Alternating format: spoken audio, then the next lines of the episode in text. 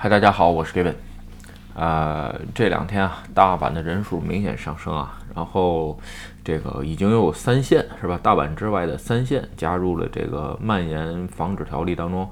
呃，今天最新的新闻吧，有可能还会在就是说增加其他的县，不过确实啊，这个不太乐观是吧？然后呢，这个今天吧，咱们聊聊其他的这个新闻吧。整个东京也是这样。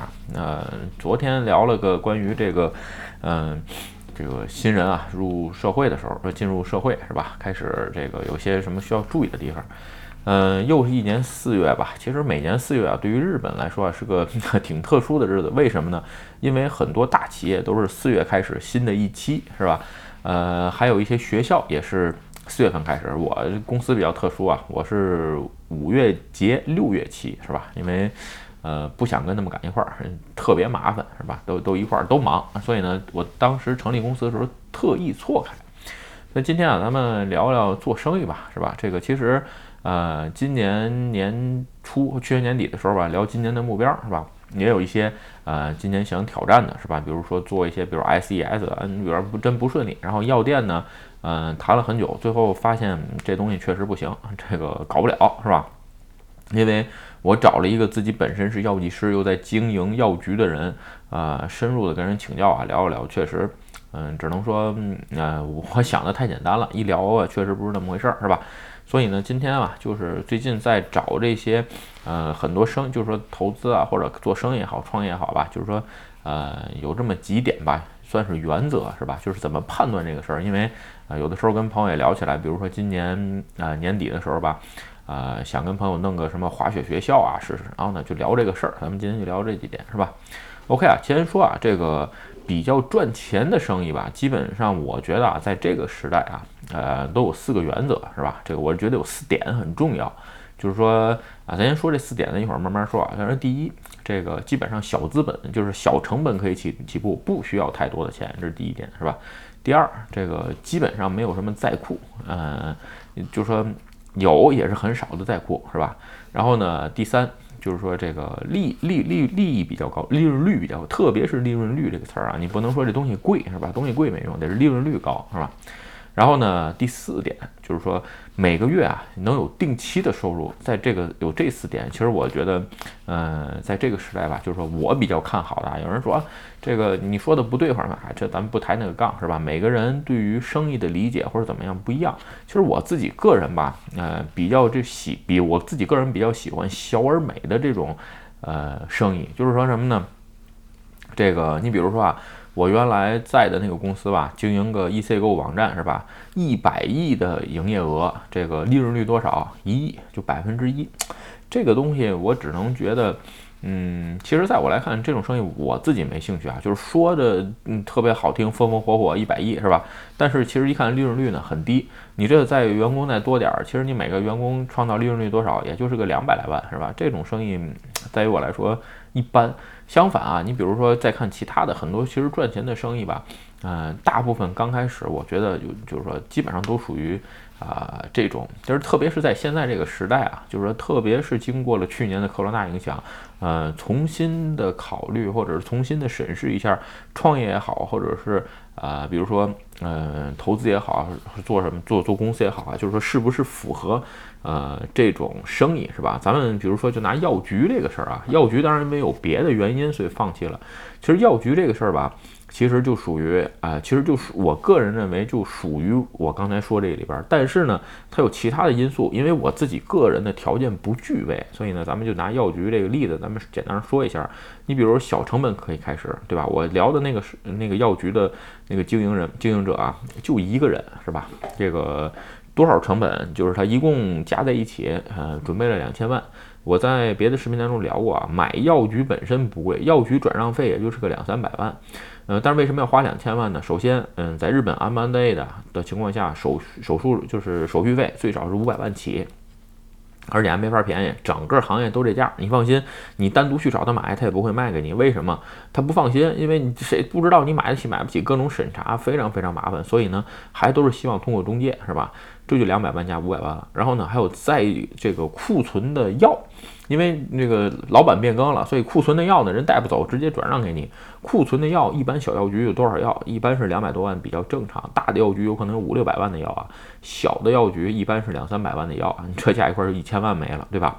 然后呢，它还有房租、停车场等等等。房租、停车场一般都是十个月押金，对吧？你比如说一个月二十万的房租，乘以个十，这不就二两百多万了吗？再加上停车场，一个月比如十万块钱，这这这三四百万。然后呢，再加上还有比如说，呃，给工人的这个工资，还有这个医疗保险等等各种预付金。因为预付金啊，你是收上来的钱，你这个要到时候是帮人交上去的，等等这些钱加一块儿吧，反正上回算了算，呃，小两百万，便宜的话一千八，都嗯，一般情况两两千万比较正常。有人说，哎，两千万不少了。其实说在创业过程当中或者是做生意来吧。啊，两千万其实，嗯，还算小资本啊。其实你算算，才一百多万人民币，是吧？这个有时候说还不一套，嗯它不是一套房钱还是怎么？确实是如此。其实呢，它基本上属于这个。然后另外一个，这个在库比较少。其实在库真的是比较少。为什么？药品这个东西啊，它管理极严格，所以呢，就说你基本不不会出现什么过期啊、乱七八糟，这这都不可能啊。所以呢，定期的会换这个东西，实在不行，而且还有处方，有些都要退回厂商的，是吧？这是我当时聊的啊，具体是怎么样，我也没操作过。所以呢，第二点 OK，利润率也不错，因为什么呢？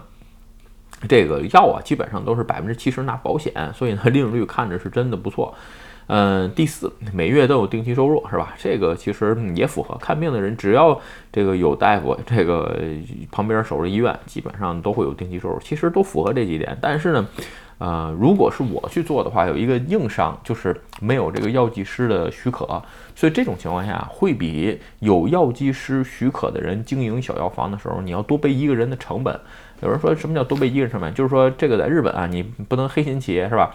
这个你要是老板自己，你可以挤兑自己，这个全年无休的干。但是你要是雇别人，这个人一个月要是休一天的情况下，你得请人来替，对吧？这种情况下你就没法工作了。所以呢，哎，再加上呃一个人也不可能盯一天，万一来俩客人怎么办呢？都没法抓药了什么的。所以呢，得请一个人。所以那次。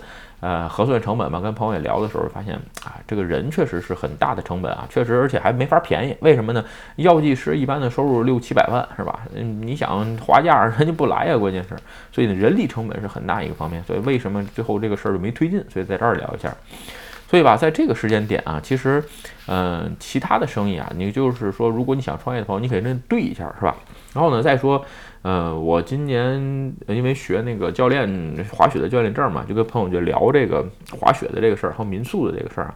其实这种生意在于我来说啊，其实呃大部分是情怀，就是为什么呢？哎，自己爱滑雪，所以呢，哎整个滑雪啊、民宿什么的，对吧？呃，多认识点朋友，热闹热闹就行了。但是这个东西它基本上不属于我认为能特别赚钱的。有人说不对，那个谁谁谁这个。这个开个民宿一天，那这一个一个雪季一个月能赚一百万呢？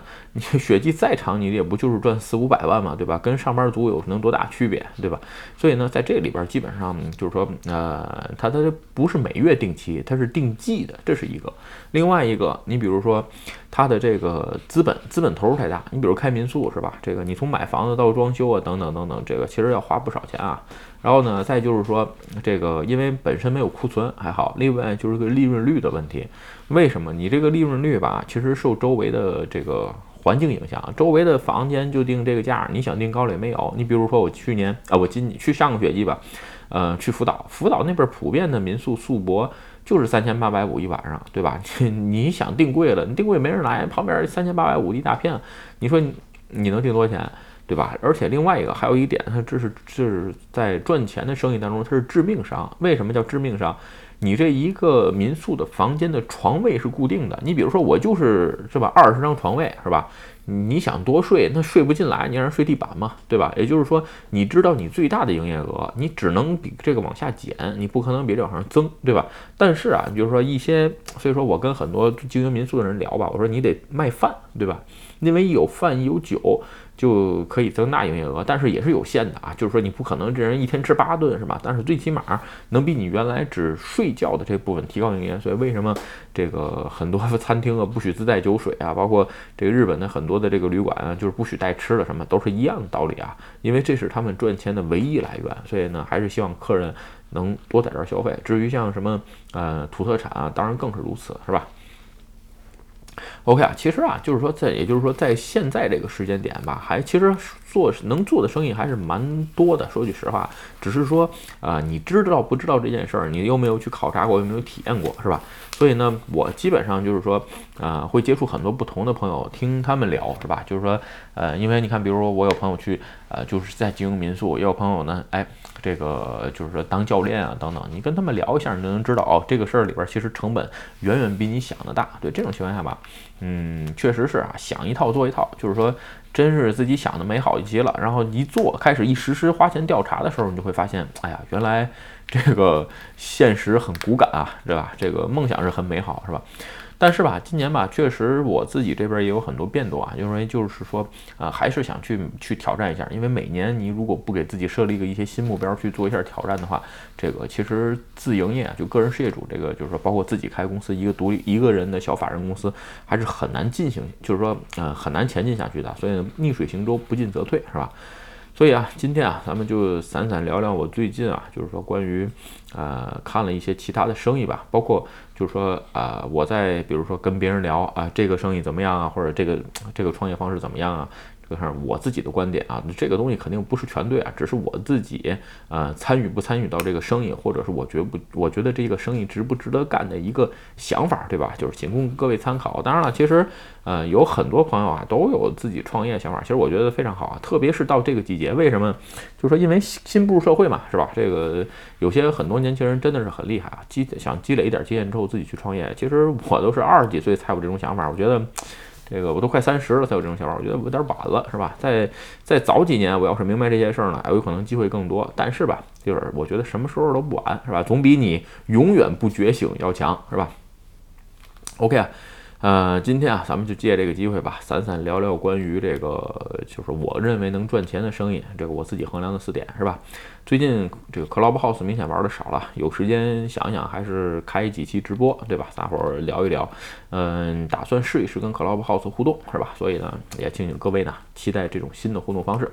OK 啊，今天的视频啊，咱们就闲散的聊到这儿。如果你觉得我的视频有意思或者对你有帮助，请你帮我点赞或者分享，也欢迎加入给我们的会员频道，会有更多福利。